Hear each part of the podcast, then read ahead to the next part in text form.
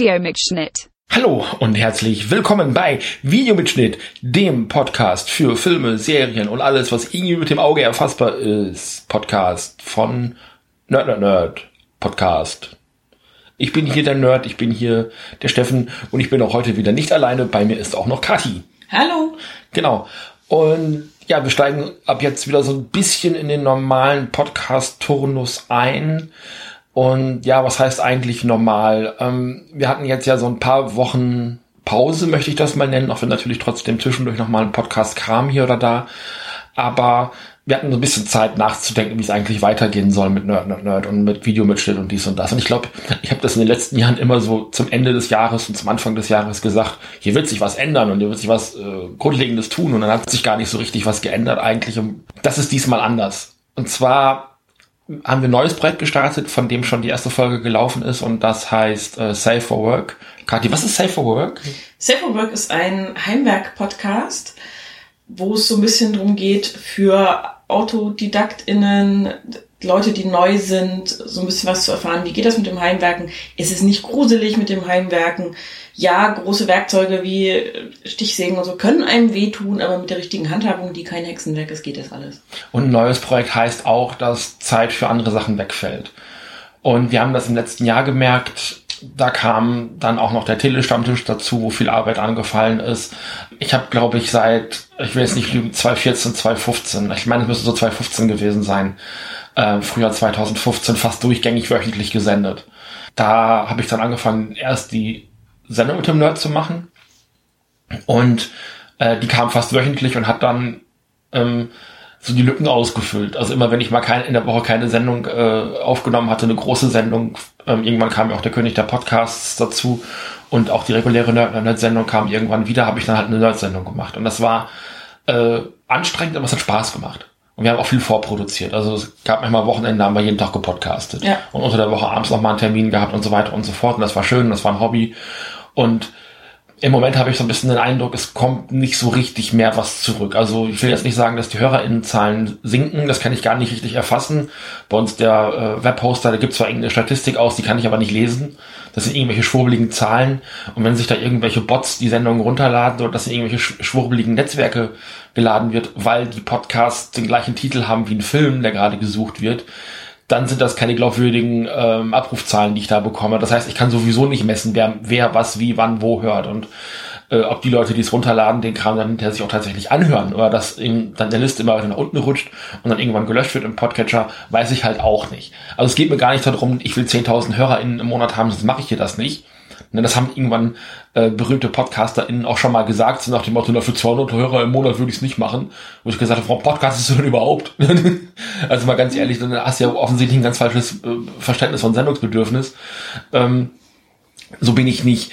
Aber es kommt halt auf der Gegenseite auch nicht so richtig was zurück. Also nicht so richtig viel Feedback. So, das kann ein gutes Zeichen sein, weil Leute gegebenenfalls erst dann laut werden, wenn es richtig scheiße ist. Ähm, aber du kriegst halt auch so gut wie kein positives Feedback. Das ist halt das Problem. Und ähm, im Podcast-Bereich ist es halt so, äh, wenn Leute einen Podcast nicht mehr mögen, dann hören sie auf, den zu hören. So, mhm. das ist alles, was an Feedback da ist. Und dann, ja, passt mir gerade nicht mehr, schmeiße ich aus den Abos. Also richtig so, HörerInnen-Interaktion gab es hier eigentlich auch noch nie, mit so ein, zwei StammhörerInnen mal abgesehen, aber äh, und so der nächsten Podcast-Bubble, die auch so, mit denen wir auch befreundet sind natürlich, mhm. da kommen wir auch gleich nochmal zu. Ähm, da gibt's natürlich auch nochmal Interaktion, aber ansonsten ist das einfach so von außen, habe ich nicht den Eindruck, als wäre das ein Projekt, was riesig gut ankommt. So, ich habe da irgendwelche schwurbeligen Zahlen, die liegen mal höher, mal niedriger, tut auch nichts zur Sache, wie viel das ist. Ähm, ich habe den Eindruck, es wird gehört, weil gelegentlich kommt noch mal ein Like und ein Retweet und äh, wenn das Thema gerade aktuell genug ist, ähm, gibt auch mal einen ähm, etwas größeren äh, größere Aufmerksamkeit auf Twitter oder auf ähnlichen Plattformen, aber ansonsten ist es da relativ still. Ähm, und ich habe mir halt Gedanken gemacht, lohnt sich das dann noch jede Woche eine Sendung zu produzieren? Und im Moment bin ich eher so der Meinung, mh, hm, eigentlich nicht. Mhm. Dazu kommt, dass gerade so, ähm, du sagtest das letztes Jahr mal, du würdest gerne auch mal wieder einen Film und eine Serie gucken, wo du dich nicht hinterher hinsetzen musst und noch eine Stunde irgendwie drüber referieren möchtest. Ja, wo sich auch nicht anfühlt wie eine Hausaufgabe, das mhm. zu Ende zu gucken oder so. Ja. Wo man einfach auch sagen kann, okay, gefällt uns gerade nicht, wir brechen es ab. Mhm. So, also das, das ist so ein, so ein Gefühl, was ich auch teile und also wo ich dann irgendwann auch die falsche Blickrichtung eingenommen habe, wo ich nicht zwei, drei Monate lang konsumiert habe und dann Bilanz gezogen habe und gesagt habe, auch äh, wir gucken mal, was wir von den letzten, was wir gesehen haben in den letzten drei, vier Monaten, was wir davon mal besprechen können, sondern ich habe gleich einen Plan gemacht. Das gucken wir, das gucken wir und das besprechen wir dann für einen Podcast. Das war so ein imaginärer äußerer Druck, den ich gespürt habe, weil das in anderen Podcasts fast exakt genauso gemacht wird. Nach dem Motto, wir versuchen das irgendwie abzudecken, das könnte passen in unser Thema rein. Ähm, und deswegen besprechen wir das jetzt bei uns im Podcast. Und ich habe da keinen Bock mehr drauf. Mhm. Und das ist auch der Grund, warum ich zu unserem heutigen Thema eigentlich keine Sendung machen wollte. ähm, maximal in einer Roundup-Sendung, da müssen wir auch noch mal gucken, wie die in Zukunft aussehen werden, weil die wird es vielleicht in der, in der, Form, wie wir sie letztes Jahr noch angekündigt haben, vielleicht auch nicht mehr geben. Das müssen wir mal sehen. Das wäre eigentlich ein typisches Thema für eine Roundup-Sendung gewesen und wahrscheinlich wird die Besprechung auch nicht länger werden, als das in der Roundup-Sendung der Fall gewesen ist. Weil auch das werdet ihr gemerkt haben, es gibt vielleicht doch noch mal öfter eine Sendung, aber dafür sind die einfach kürzer als früher. Ja. Das jetzt wie nicht mehr anderthalb Stunden hin und besprechen einen Film. Außer ich bin irgendwo eingeladen natürlich, aber das äh, sehe ich nicht mehr ein. Mhm. Ja, und äh, aber das werden wir dann sehen. Also die Sendungen werden definitiv wieder monothematischer werden. Das ist sicherlich ein Fall. Ich bin jetzt Anfang des Jahres äh, mit dem neuen Job, den ich jetzt habe, seit Anfang März, auch ausgestiegen beim Telestammtisch. Mhm. Das heißt, wir werden auch jetzt wieder ein bisschen weniger aktuelle Animationsfilme hier besprechen. Mhm. Ich habe ja immer so ein so ein Bruchteil dessen, was wir beim Telestammtisch gemacht haben, habe ich ja immer hier auch nochmal zweitverwertet, wenn es ein Film gewesen ist, den wir hier auch besprochen hätten. Ja. Also so ein Film Latte Igel hatte ich auch auf der Agenda, den hätte ich halt ähm, uns dann privat angeguckt. Mhm. So hatte ich halt eben dann den Pressescreener hier auf dem, auf dem Bildschirm zu Hause. Äh, und bei vielen anderen war das dann auch so, dass, dass ich dann gesagt habe, also so ein Onward, den ich ja neulich mit, mhm. mit Erik besprochen habe, da hatten wir dann äh, auch die Presseverführung sehen können über den Telestammtisch. Das fällt jetzt auch alles weg, weil ich halt in einem Job arbeite, wo ich äh, wechselnd Früh- und Spätschicht habe, immer nur sechs Stunden zwar. Das heißt, das ist auch ähm, zeitlich für mich immer noch so, dass ich genug Freizeit habe. Also meine, meine Work-Life-Balance ist mir da sehr wichtig. Wir können es finanziell leisten, dass ich nicht ganztags arbeiten ja. gehen kann, was ganz schön ist. Da bin ich auch ganz transparent. Ähm, aber ich muss arbeiten gehen, ansonsten reicht das Geld hinten und vorne nicht. Ähm, das heißt also auch die Zeit für Pressescreener und für ähm, Presseverführung ist einfach nicht mehr da, weil ich äh, zwar ungefähr weiß, wie ich arbeite, ob dann in der Woche Früh- oder Spätschicht ist, weil das wechselt halt tatsächlich immer. Ähm, aber ich kann nicht vormittags im Kino sitzen, dann mir die Zeit irgendwo eine ne Stunde oder sowas in der, in der äh, Stadt verbummeln und dann zur Arbeit fahren, weil es sich nicht mehr lohnen würde, nach Hause zu fahren. Mhm. Äh, in einer Stadt wie Leipzig, wo man halt doch mal ein bisschen längere Wege hat und ich aber fast in der Innenstadt arbeite. Ja. Relativ zentral. Ähm, und momentan mit Corona ist draußen Aufhalten ja sowieso nicht drin. Also nee, das ist ja nochmal so ein Kinos Faktor. Sind auch geschlossen und genau. Ja. Äh, die Kinos sind auch geschlossen, natürlich, aber man könnte noch Pressescreener gucken. Ja. Aber wenn die Filme, die man dann da guckt, nicht äh, im Kino laufen, ich weiß gar nicht, wie das da gerade beim Telestammtisch abgeht. Ich habe momentan ja auch keinen Einblick mehr drin, ist ja klar, ja. weil ich da ja raus bin. Aber das ist auch nicht mein Problem, aber eben auch das ist weggefallen. Äh, einfach weil ich gesagt habe, wir möchten unsere Zeit ein bisschen besser einteilen. Ja, ähm, wie gesagt, was definitiv weiterlaufen wird, das hatte ich letztes Mal schon angekündigt und da sind wir gerade auch wieder in der Planung, ist äh, der König der Podcasts. Mhm. Der läuft äh, ganz normal weiter. Ähm, geht jetzt Ende April wieder los mit der ersten Folge. Da gibt es dann demnächst auch wieder die Ankündigung, welcher Film geguckt wird. Da habe ich momentan auch wieder mit Daniel eine Konversation am Start. Äh, da wird jetzt demnächst noch ein Aufnahmetermin ausgemacht und dann geht's da weiter. Und äh, also der wird davon un unbehelligt einfach monatlich weiterlaufen, weil das ist ein, also ja, es ist eins meiner Herzensprojekte, das wird nicht eingestellt, niemals, solange Daniel Bock hat und ich Bock haben. Wir Bock und haben. es Monsterfilme gibt. Ja, ich war jetzt in den 80ern, kleine Tangente, ich war jetzt in den 80ern für die 80er Jahre Staffel doch ein bisschen irritiert, weil so dieses Kaiju-Genre doch wieder eingeschlafen war über die Jahre. Godzilla war ja in den 70ern weg. Und äh, kommt jetzt in den 80ern ja auch erst wieder. Und ich war doch erstaunt darüber, wie wenig äh, Riesenmonsterfilme in den 80ern unterwegs sind. Ich musste wirklich tief graben, um so acht, neun Filme zu finden. Das wird spannend. Hört die neue Staffel vom äh, König der Podcast, die 80er Jahre Staffel. Da sind wirklich ein paar richtig, richtig schöne Schrottfilme dabei. nehme an, ich werde einige davon mitgucken dürfen. Dürfen, also müsst du nicht, aber ähm, ich, ich glaube, so ein Film wie Ganjasaurus Rex möchtest du sehen. Ja, wahrscheinlich. Nachdem ich ja letztens den ersten Gamera gesehen habe, endlich mal. Ja, das ist, äh, also der erste Gamera ist schon kein guter Monsterfilm, mhm. weil es halt auch eher so ein Rip-Off ist. Also spätere Gamera-Filme sind super, aber der erste 60er Jahre Gamera ist nicht besonders gut und auch nicht besonders gut gealtert. Wir haben ihn auch noch in der Sandy Frank-Version gesehen. Sandy Frank, Sandy Frank. Ähm, Aber äh, Ganchasaurus Rex ist noch mal was komplett darunter.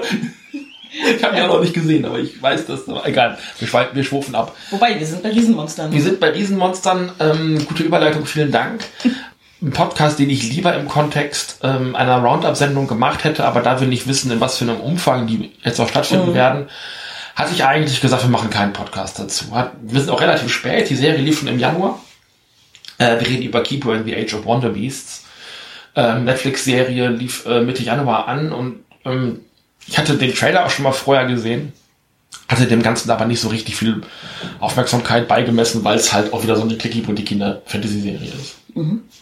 Jetzt nichts, was ich, äh, dem ich irgendwie grundsätzlich abgeneigt bin, im Gegenteil, aber ähm, ich hatte jetzt ähm, ich, so Netflix-Animationsserien habe ich mich halt auch schon mal ein paar, paar Mal prellen lassen und das auch bei mhm. Sachen, auf die ich jahrelang gewartet habe, so wie mhm. dieses Forever 13, 14, 12. Ja, Forever äh, 13, glaube ich. Irgendwie sowas, ich weiß es gerade nicht mehr.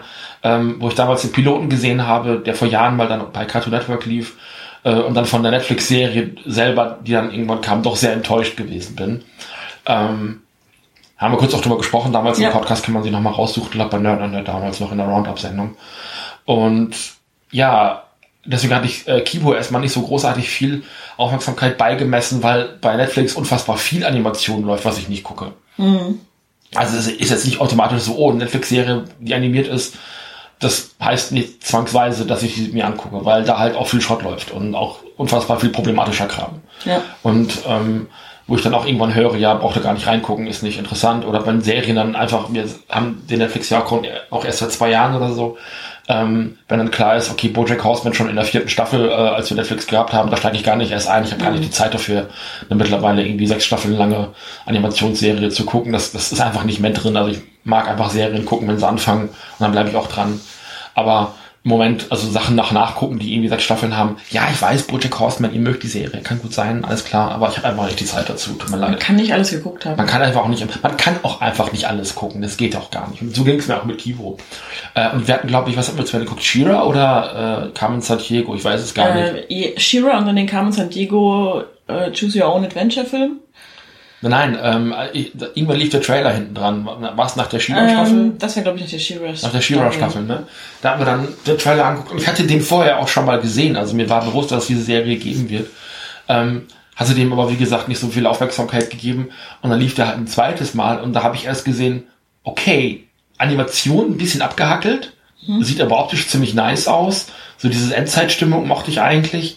So dieses postapokalyptische, diese ganzen mutierten Tiere könnte ganz witzig werden. Sind nur zehn Folgen, lass uns das mal auf die Liste nehmen. Mhm.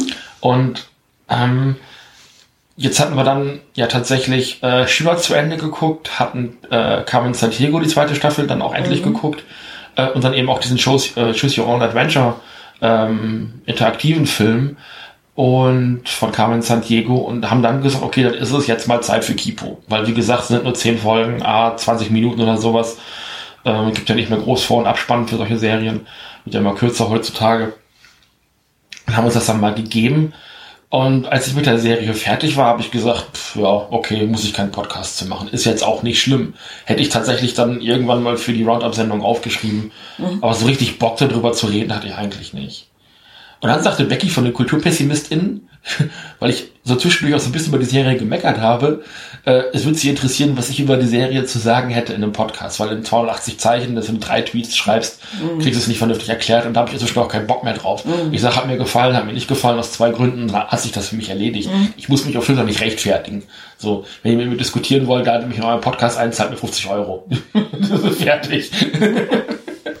ähm, ja, und dann sagte Becky, mach doch mal. Und dann habe ich gesagt, so, ja, pff, also wenn es schon Hörerinteraktion gibt, Hörerinneninteraktion gibt, ähm, und das ein Thema ist, äh, über das man dann auch diskutieren kann, auch kritisch diskutieren mhm. kann und reden kann, dann ist es das vielleicht auch wert, da mal ein paar Worte drüber zu verlieren. Deswegen auch zur Motivation, auch mit all dem, was ich eben erzählt habe, vor äh, Vorgespräche, hätte ich fast gesagt, so diesen Metateil, den wir gerade auch hatten, ähm, habe ich dann gesagt, okay, ich rede mit Kati, je nachdem, wie viel sie Zeit und Bock hat, machen wir dann vielleicht doch nochmal einen Podcast dazu. Und den gibt's jetzt. Den gibt's jetzt, den weil gibt's ich jetzt, Zeit habe. Und weil ich Bock habe. Ja. ähm, Du bist ja auch gerade im Homeoffice, ne? Im Moment bin ich gerade im Urlaub tatsächlich, aber sonst auch im Homeoffice. Ja, weil wir hätten nämlich heute, wir wären uns diese Woche weggefahren, ne? Genau, ja. Ja, ja und das Ja. fällt jetzt weg äh, wegen, ist nicht? Wegen äh, Corona. Genau. Ja. Man hat dann, hat dann bei Corona tatsächlich dann auch mal Zeit, Serien zu gucken. Das stimmt. Allem- zu Hause. Vor allem dank Homeoffice habe ich die zwei Stunden Arbeitsweg nicht mehr Ja. jeden Tag. Das ist so. toll. Genau. Und ich arbeite heute Abend bis um 9 Uhr, aber äh, ich habe dann halt vormittags die Zeit. Genau. Ähm, nun ja, und dann haben wir auf jeden Fall Kipo geguckt. Und das sind zehn Folgen, hatte ich schon mal gesagt, aber ungefähr 20 Minuten. Basiert, habe ich gerade noch mal recherchiert, auf einem Webcomic, das sich aktuell online nicht mehr finden lässt. Ähm, ich weiß nicht, woran das liegt. Ich hatte auch nicht, jetzt nicht unbedingt die Zeit, das alles haarklein nach äh, zu recherchieren. Ich habe es auf jeden Fall nicht mehr auftreiben können auf der Homepage. Die bleibt weiß. Ich kann mir denken, dass in der Zeit oder für die Zeit, in der so eine Serie läuft, verschwinden Comics und Bücher oft aus den Regalen. Weil die werden dann optioniert, heißt das. Das ist, glaube ich, ein Begriff, den kennst du auch. Ja. Ähm, und dann kann man die Sachen oft nicht kaufen ähm, und, und auch nicht lesen, weil da mehr oder weniger dann von den Lizenznehmerfirmen so eine Sperre drauf ist, nach dem Motto, ja, wir warten mal, bis dann irgendwie diese Lizenz für diese Serie ausläuft, dies, das, pipapo. Ähm, und dann kann man so Webcomics oft nicht mehr lesen. Ich weiß nicht, warum es bei diesen Webcomics so ist, kann ich mir nicht erklären. Auf jeden Fall gab es Kipo schon mal, ich glaube ab 2017-ish oder sowas als Webcomic. Und das ist dann eben von Netflix aufgenommen worden als als äh, Animationsserie. Ähm, die Figuren unterscheiden sich. Ich habe zwei Seiten gesehen, die konnte man sich bei auf dem alten Blog von Comics and Cola auf äh, von, von seiner Bakta, den Namen hatten wir heute Morgen schon mal. Ähm, kann man sich da noch zwei, drei Seiten angucken. Der Zeichenstil ist fast identisch. Also da haben sie gar nicht großartig was geändert. Die Charakterdesign, ich habe da auch nur Kipo und Wolf gesehen, ähm, ist identisch. Und Mandu, Mandu oder Mandu? Mandu. Mandu, das kleine blaue Schweinchen, gesehen. Ähm, aber die Figuren sind tatsächlich identisch, da hat man gar nichts gemacht. Produziert worden ist die Serie, glaube ich, in Südkorea vom Studio Mir. Ähm, das merkt man, weil ich glaube, die Zeichnung des Webcomics und auch die, der Stil der Serie ist sehr japanisch angehaucht und wird, glaube ich, durch die durch die Hände von, von südkoreanischen äh, AnimatorInnen, auch der kulturelle Einfluss ist zuweilen sehr asiatisch in dieser Serie drin. Ja. Ähm, möchtest du mal das Grundsetting, weil Story ist, glaube ich, schwierig, das Grundsetting von Kipo erklären? Ja. Das Grundsetting ist, dass die Oberwelt, also die Erdoberfläche bewohnt ist von mutierten Tieren, die teils sprechen können, verschiedene andere Fähigkeiten haben.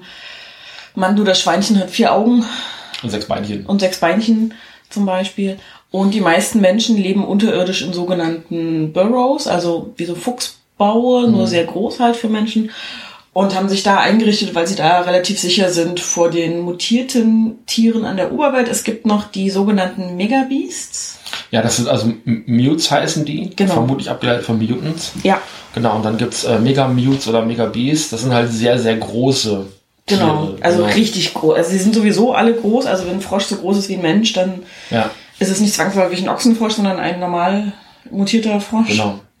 Ähm, und diese Mega Mutes, Mega Beasts, die sind halt richtig, richtig groß. Also Kaiju größer. Ja, Ne? richtig Kaiju-Größe. Deswegen war vorhin die Überleitung auch mit Monster und so. Genau. Genau.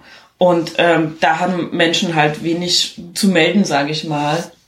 Weshalb sie sich eben in unterirdische Behausungen, Städte, Gesellschaften zurückgezogen haben. Und die Serie beginnt damit, dass Kipo, die Hauptfigur, aus so einer Art ähm, Abflussrohr, sage ich mal, an die Oberfläche gespült wird. Das stürzt hinter ihr ein, das heißt, sie hat da keinen Rückweg mehr und muss gucken, wie sie da oben jetzt erstmal zurechtkommt. Und sie möchte halt gerne eigentlich zu ihrem Bau zurück, weil da ihr Vater noch lebt und den will sie gerne wiedersehen. Und braucht dafür aber Hilfe, weil sie halt sehr naiv an der Oberfläche rumrennt und sagt, oh, ist das alles schön und das ist ja toll und das ist ja hübsch und guck mal, oh, ein Riesenkaninchen, das mich fressen will. Und das ist halt wirklich alles postapokalyptisch. Mhm. Also man erfährt im Laufe der Serie, das muss so 200 Jahre her sein, Mhm. ähm, dass es eben diesen kataklysmischen Event gegeben hat und ähm, die Erde halt wie auch immer zerstört und unbewohnbar wurde für Menschen und die Tiere mehr oder weniger sich das alles zurückerobert haben. Mhm. Vielleicht ist das heute, also dass das passiert ist, Corona oder irgendwas. Leute können nicht mehr raus wegen Corona, keine Ahnung. Ja. Ja. Genau. Und es gibt noch ein paar Menschen, die an der Erdoberfläche leben. Der erste dieser Menschen ist Wolf, auf den Kipo trifft. Das ist eine, wie alt wird sie sein? 10, 12? ja. Pi mal Daumen, ein Mädchen in dem Alter. Kipo ist so 15, 16, hätte ich Ja, gesagt. Nee, 13. Das 13? ist der 13. Geburtstag, den sie Ach, im Laufe der Serie Ja, aber also, also Wolf ist deutlich jünger, dann ist sie 8 oder so. Dann ist sie 8 oder sowas. Also ja, sie ja, ist auch nur halb so groß, aber das ist ja oft... Ähm, Grundschulalter hätte ich gesagt auf jeden Fall. Ja. ja. Und ja, die Größenunterschiede sind ja oft auch mhm. ähm, künstlerisch bedingt, ja. genau. Vom Design her. Wolf heißt deshalb Wolf, weil sie mit einem Wolfsfell rumrennt, so wie man das von Herkules mit dem Löwenfell kennt, mhm. also Kopf so als Helm auf und so. Und sie ist erstmal überhaupt nicht begeistert von Kipo, weil die halt überall rumtrampelt und alles anfasst und äh, Krach, Krach macht und äh, gar nicht sich dessen bewusst ist, dass man sich vor Dingen in Acht nehmen sollte in dieser Welt. Und die beiden handeln trotz allem einen Deal aus, dass Wolf Kipo dabei hilft, zu diesem Bau zurückzukehren. Und dann gehen sie getrennter Wege. Hm. So geht es los. Sie begegnen verschiedenen Beasts, Megabeasts, was auch immer. Mutes. Vor allem, vor allem erstmal Mutes. Ne? Vor allem erstmal Mutes. Ähm, ein, ein Frosch, Jamak. Jamak hieß er, glaube ich. Ist ja. dabei. Ein Mega Bunny ist dabei. das ist total süß, weil Kipo genau das macht, was ich auch gemacht hätte. Die sieht so Babyhäschen, die größer sind als sie selber und muss sie erstmal flauschen. Flauschen. Also wenn wir jetzt irgendwie sagen, es ist ein ist ein großer Hase oder ein Kaninchen, dann ist das nicht einfach nur ein großes Kaninchen, das wäre ja das eine, sondern die sind dann auch tatsächlich, warum auch immer, mutiert. Ja. Also die, ähm, die Hasen hier haben eben auch mehrere Füße, das ist ganz häufig so, dass Tiere einfach mehrere mhm. Beine haben. Ähm, und im Fall der Kaninchen haben die halt den ganzen Rücken voller Ohren. Ja. Ähm, und Mandu, das kleine blaue Schweinchen, was dann so ein bisschen der Animal Sidekick der ganzen Gruppe wird. Mandu, ja. ähm, Mandu ne? Mandu. Mhm. Mandu. Ähm, ist halt blau, das zum einen hat mhm. vier Augen und äh, sechs Beine, also eben drei Beinpaare. Und die sehen also im ersten Moment, denkst du, okay, das ist jetzt ein ganz reguläres Tier, aber die sind, also wenn sie nicht gerade sprechen können, mhm. das kommt dann auch noch dazu, es gibt also eben auch Sprech Sprachbegabte und Vernunftbegabte, wobei Vernunft da auch wieder so ein bisschen, oh, da reden wir gleich nochmal drüber.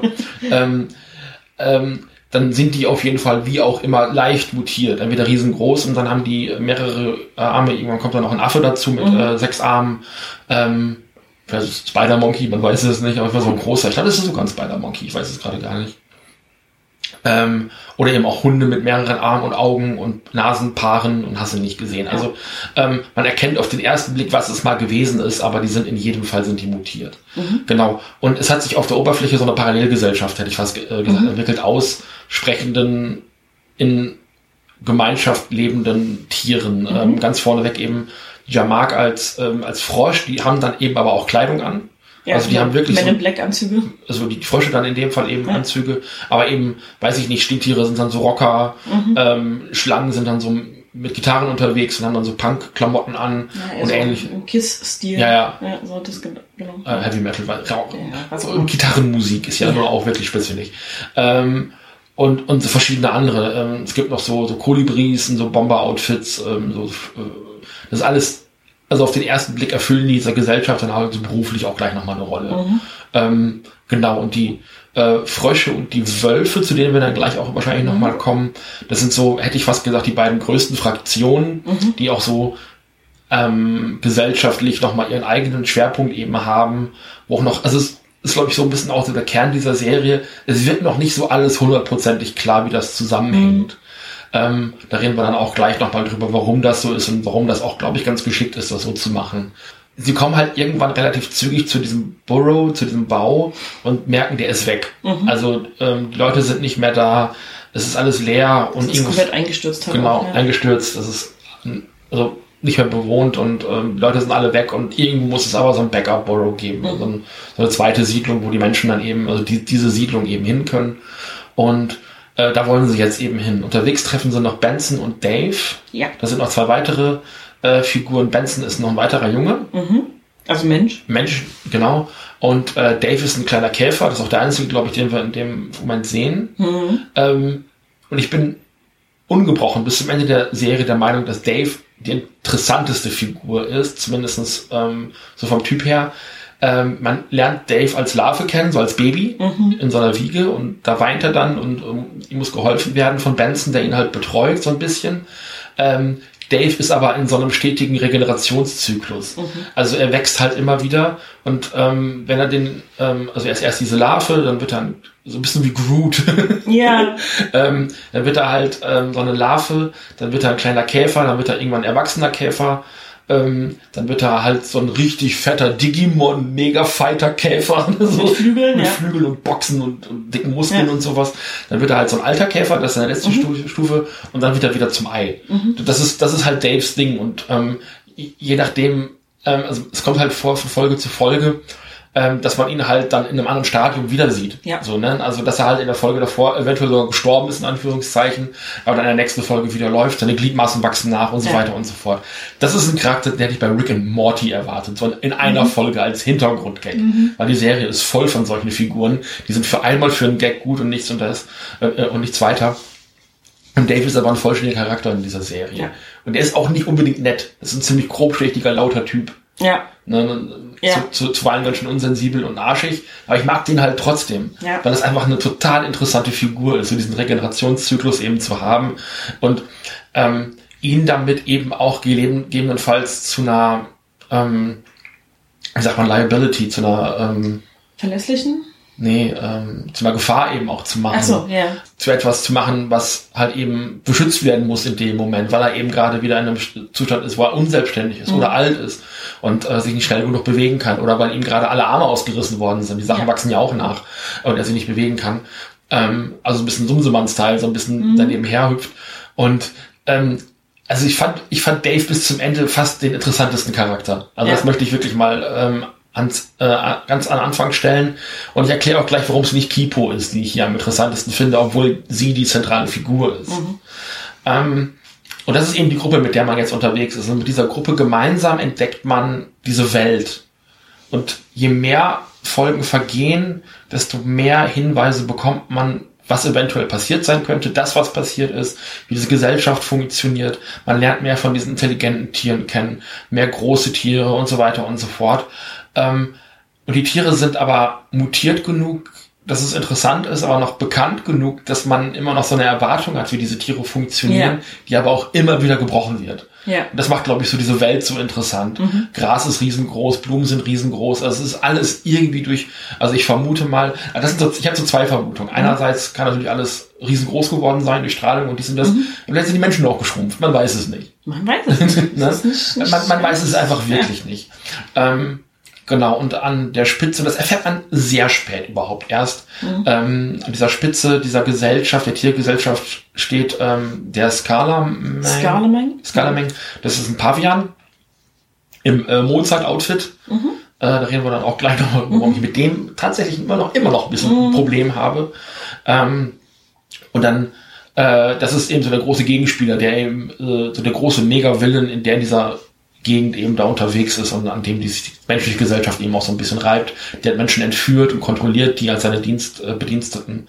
Und ähm, das ist die Welt, in der wir uns jetzt hier eben bewegen. Und Kipo möchte eben ihren Vater finden. Das ist so ein bisschen der MacGuffin der Serie. Man, ähm, und ähm, möchte eben diesen Borrow, diesen zweiten Borrow erreichen. Und man sieht, dass der Vater überall so ein bisschen Hinweise für ihn so schnitzeljagdmäßig versteckt hat, damit sie oder andere vielleicht auch in der Lage sind, das Ding zu finden. Pff, Das ist erstmal sehr viel, man wird da aber relativ gut hingeführt, indem man das so stückchenweise bekommt. Man nicht so alles in der bisschen- ersten Folge. Nee, es ist so ein bisschen Monster of the Week am Anfang Mhm. auch. Man trifft immer eine neue Spezies mehr oder weniger von den eingeführten Figuren. Also gerade Jamark, der Frosch, der taucht dann immer wieder auf. Den hat man dann aber eben schon kennengelernt. Da weiß man, was der für eine Agenda hat und wo der hingehört und ähnliches. Und ähm, erst relativ spät in der Serie geht's damit los, dass man so ein bisschen erfährt, was die menschlichen Figuren so antreibt und umtreibt und geprägt hat. Also dass Kipo ihren Vater finden will und was sich mit dem für eine Beziehung verbindet, ist erst in der dritten, vierten Folge irgendwie Thema so richtig. Mhm. Also ja, sie wird in der ersten Folge rausgespült und ruft dann nach ihrem Dad und stellt dann fest, okay, auf den Weg komme ich nicht wieder zurück. Aber dann ist das auch erstmal so ein bisschen bloß wie so ein, wie so ein Plot-Device, dass sie wieder nach Hause will, letzten Mhm. Endes. Und äh, dass da andere Dinge noch irgendwie mit reinspielen, dass da wirklich eine Beziehung dahinter steckt und ähnliches, das dauert einfach, bis das kommt. Gleiches gilt noch mehr, noch ausgeprägter für Wolf, von der man erst relativ spät erfährt, was sie geprägt hat, auch noch nicht alles im Detail, aber so ein paar Sachen erfährt man dann erst. Über Benson und Dave erfährt man gar nichts. Nee. Also sehr wenig. Ja. Also nichts, was diese Figur im, Hin also im, im Hintergrund irgendwie so ausmacht. Also man, man lernt die halt kennen, die sind auch beide sehr sympathisch auf ihre Mhm. Art. Gerade Benson ist äh, ein echt cooler Typ. aber man weiß über Dave und Benson, wo die herkommen, was die gemacht haben, tatsächlich noch am allerwenigsten. Ja, also man weiß über die beiden wirklich nur, was sie auch erzählen. Genau. So. Ob das stimmt und nicht, keine Ahnung. Ja, genau. Da gab es noch keine Rückblenden. Nee, genau. Man weiß nicht so richtig, was mit dem Schurken auf sich hat, aber die Serie endet auch so, dass es da eine zweite Staffel geben wird. Ja. Und dann hoffentlich ein bisschen mehr Informationen auch zu Scarleman kommen und auch zu diesem, zu dieser Menschengesellschaft, weil Mhm. da vieles im Laufe dieser Reise, die Kipo und ihre Gruppe durchmachen, erst so angedeutet wird, dass das irgendwie ein bisschen seltsam ist und dass das vielleicht ein bisschen nicht nur, weil sie unter der Erde leben, anders ist, als wir es kennen, sondern auch, weil da noch andere Dinge, hierarchische Strukturen, Regeln dahinter stecken und ähnliches. Genau. Ganz genau. Ähm, und ob das jetzt der einzige, die einzige Siedlung ist, man sieht auch sehr spät erst andere Menschen überhaupt, außer den Vater und ähm, äh, Kipo und die anderen Teile der Gruppe. Also dass da wirklich noch mehr Menschen und dass auch da noch eine Gesellschaft, eine, auch ein Politikum, äh, eine politische äh, Gesellschaft ist, also Hierarchien, du gerade schon sagtest, dass da noch Sachen sind. Das kriegt man alles sehr spät erst mit und das hat die Serie für mich, und das kommen wir schon so ein bisschen in den Kritikteil, äh, erstmal sehr schwer greifbar gemacht. Jetzt heißt die Serie aber auch Kipo und nicht, äh, wie erkläre ich in der ersten Folge, alles, was hier irgendwie nötig ist, um das, den Rest zu verstehen. Ja. Also sie, da ist eine ganz, ganz starke Mystery-Box mit drin. Und ich glaube, dass, ähm, äh, also das in einem Webcomic, ähm, woher die Serie ja kommt, ganz häufig so der Fall ist, da überlegt sich jemand so die Grundzüge dieser Welt. Ich habe den Namen des, des Künstlers leider vergessen. Äh, Red, Spritsche, Pretsche, keine Ahnung, wie es nach.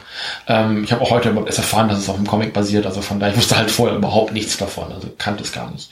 Ähm, das hast du bei Webcomics ganz häufig, dass sich jemand so die Grundzüge dieser Welt überlegt, so die ersten Figuren, ah, was könnte denen passieren? Und dann entwickelt sich so eine Webcomic-Welt oft auch einfach von Woche zu Woche. Ja. Und man weiß dann vielleicht, okay, an dem und dem Punkt muss die Figur noch vorbei, aber was dazwischendurch passiert, keine Ahnung. Und dann auch jetzt passt aber das, was ich erzählt habe, nicht mehr zu dem, wo ich hin will, ich ändere das nochmal. Also Webcomics sind ein Medium, die oft einfach auch im Fluss sind und ganz häufig einfach nicht, ähm, nicht so enden, wie die Kreativen dahinter es geplant haben. Ähm, ich weiß nicht, äh, du hast bestimmt davon gehört, Masu Schmieds Tochter heißt es, glaube ich, von äh, ah, jetzt habe ich die Künstlerin vergessen. Äh, Ines Kort, was Ines Kort? Ich glaube, es ist Ines Kort. Könnte gewesen sein, ja. Ähm, das war, glaube ich, Ursprung mal so als Zelda-Parodie gemeint. Und ist dann hinterher zu so einem, zu so einem High-Fantasy-Mega-Epos geworden. Und also das ist schon, also Webcomics ändern sich dann halt relativ schnell. Und es ist ganz bezeichnend dafür, dass sich also dieser ganze Aufbau dieser Serie eben auch wirklich sehr mit einem Webcomic gleichsetzen lässt. So, hier sind die Figuren, hier ist die Welt, in der sie sich bewegen. Jetzt lassen wir die Figuren erstmal da interagieren und alles weitere erzähle ich dann, wenn ich irgendwann Lust darauf Ja. habe. Und in der Zeit erlebt, erlebt ihr einfach Figuren mit, äh, die Abenteuer mit lustigen Figuren. So, und das ist in Webcomics okay. Das hat mir in der Serie doch ein bisschen missfallen, weil ich gemerkt habe, dass gerade die Serie sich halt in so Tropes verliert. Und das war das erste Mal, dass mir das wirklich sauer aufgestoßen ist, war das bei Scarlet Man so. Und ja, ja ähm, es gibt da ein schönes Gegenargument zu, aber das kann ich auch gleich entkräften. Ähm, Scalamang ist auf den ersten Blick erstmal queer gecodet. Und das ist ein ganz furchtbares Trope. Und ich will das überhaupt nicht gleichstellen. Der rennt in so einem Mozart-Outfit rum, spielt Klavier und hat diese Perücke auf. Und ja, das, so sind die halt in Österreich damals alle rumgelaufen oder auch in Deutschland mit diesen Perücken und dies und das. Das hatte mit Homosexualität und Queersein einfach gar nichts zu tun. Das hat sich aber geändert, also die Darstellung. Ja. Ne? Auch wenn da natürlich ein gewisser Stil und auch eine gewisse Distinguiertheit äh, ähm, ähm, transportiert werden soll mit dieser Figur, äh, auch mit dieser dass diese Affen halt auch so eine gewisse Klasse eben auch haben über den Menschen, dass sie halt eben so ein bisschen edler dargestellt werden, hat das natürlich einen Code in sich. Ob das jetzt Absicht war oder nicht, weiß ich nicht. Ähm, Wenn es keine Absicht war, ist es auf jeden Fall schön daneben gegangen. Ähm, jetzt ist es aber so, dass viele andere Figuren in dieser Serie eben auch queer gecodet sind. Ähm, das ist für mich halt kein Argument, sondern das ist halt für mich ein, ja, entweder machst du das Queer-Coding richtig oder du machst es falsch. Und ein Willen queer zu coden ist halt immer eher so mit Zähneknirschen für mich. Ja. Also das ist halt immer, warum, warum sind ausgerechnet dann die, die Schurken queer? Warum sind die so schillernd? Warum sind die so laut? Warum sind die so Also es fehlt einfach immer noch in der Repräsentation das Gegengewicht dazu. So. Also das ist das Ja, Hauptproblem. genau. Es ist kein Problem, wenn wir ein, ein ausgewogenes Gleichgewicht haben zwischen Repräsentation straight, cis, bla Menschen und queeren Menschen. Auf der Heldenseite, dann können wir auf der Schurkenseite genauso gut die queer gecodeten Menschen haben, neben den cis-straight-Menschen. Aber wir haben dieses Gleichgewicht und wir haben dieses Gegengewicht auf der Heldenseite halt noch nicht. Noch nicht, da kommen wir auch gleich Ja. zu. Äh, zumindest noch nicht in dem Maße, wo ich sage, es ist thematisiert worden. Ja. Ähm, du hast auf der Schurkenseite ein relativ buntes Portfolio an Figuren, was ich ganz schön finde. Also es sind eher so Antagonisten als Schurken. Also klar, Scalarman so als Villain, als großer Oberböse böse Motz. Äh, dann hast du Jamak, der aber dann irgendwo so ein bisschen Vegeta-Style die Seiten wechselt. Ja. Ähm, und dann hast du halt die Wölfe. Die hat eben auch nochmal so eine, ja, sich immer rausstellen, halt eben auch eher so die, die, ähm, also halt immer noch Raubtiere sind in dem Ja. Sinne. Das, also es ist halt nicht so, dass, dass die Serie jetzt hingeht und sagt, oh, jetzt drehen wir diese Tiere mal komplett um und spielen mit einer Erwartung, sondern ein Wolf ist am Ende des Tages halt immer noch ein Wolf. Ja. Man darf halt nicht vergessen, dass das immer noch ein Raubtier ist. So. Muss sie jetzt nicht grundlos abschießen, das ist nicht nötig, aber man darf halt nicht vergessen, dass das wilde Tiere sind. Und dann Ja. essen die halt auch mal ein Schaf. Wenn ihr die Schafe mitten aufs Feld stellt und der Wolf hüpft da rein, dann holt er sich ein Schaf da raus. Das ist ganz normal. Das machen Wölfe. Mm. so. Dann packt eure Schafe ein. Ja. Oder stellt keine Schafe auf die Weide. Also macht irgendwas, aber das ist, den Wolf dafür verantwortlich zu machen, dass der Wolf eure Schafe frisst, Nee, der hat Hunger. der, der hat Hunger. So. Ähm, und wenn ihr alles andere wegschießt, was der Wolf halt fressen würde, frisst eure Schafe. So. Ja. Ähm, und so sind die Wölfe hier aber eben auch. Ne, die sind halt intelligent, das sind hier so die Wissenschaftler in dieser äh, Gesellschaft und die machen das dann eben ähm, so auf dieser ganzen Forschungsebene äh, erfüllen die so den einen Teil der Gesellschaft. Die sind aber am Ende des Tages halt immer noch Raubtiere und das wird dann eben auch in der, äh, ich will mal nicht verraten, wie es abgelaufen ist, aber eben auch in der Hintergrundgeschichte von Wolf relativ deutlich, Ja. die da eben auch ganz, ganz eng mit zu tun hat. Ähm, da gibt's schon, also auf der auf der Schurkenseite, auf der ähm, äh, Antagonistinnenseite gibt's da schon auch eine relativ große Vielfalt an Figuren. Auf der hellen Seite eben nicht. Da hast du halt eben nur diese, was sind das, sechs Figuren? Kommt das hin? Sechs, sieben? Mit den Ja. Schweinen? Komme ich da gut hin? Ja, Die ne? Vierer Hauptgruppe, das Schweinchen und dann noch ab und zu mal ein Sidekick, der Ja, unterstützt. also nicht immer ungefähr fünf. Naja, gut. Ähm, und ja, die sind, ich weiß nicht, ob man Queer Coding da richtig sagen kann. Ähm, Dave outet sich, nee, Benson. Benson outet sich irgendwann im Gespräch mit, ähm, mit Kipo ähm, als schwul. Das ist so ein Haha, nö, I'm gay. So, und dann ist das auch wieder vorbei und das ist auch richtig so. Das wird halt deswegen thematisiert, weil Kipo dann noch ein bisschen anderes Interesse an Benson hat.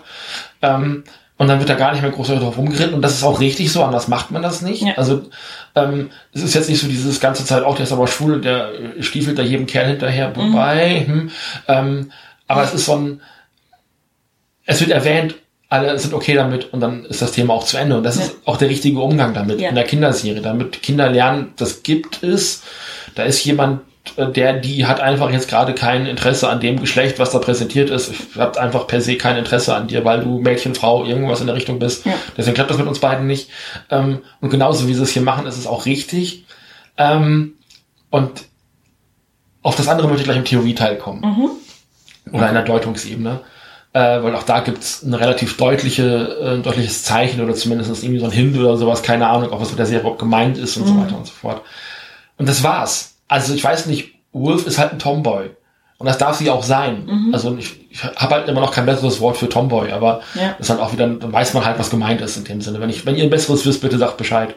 Ähm, aber so dieses sehr starke Mädchen, ähm, sehr willensstark, sehr überlebensfähig und so weiter und so fort.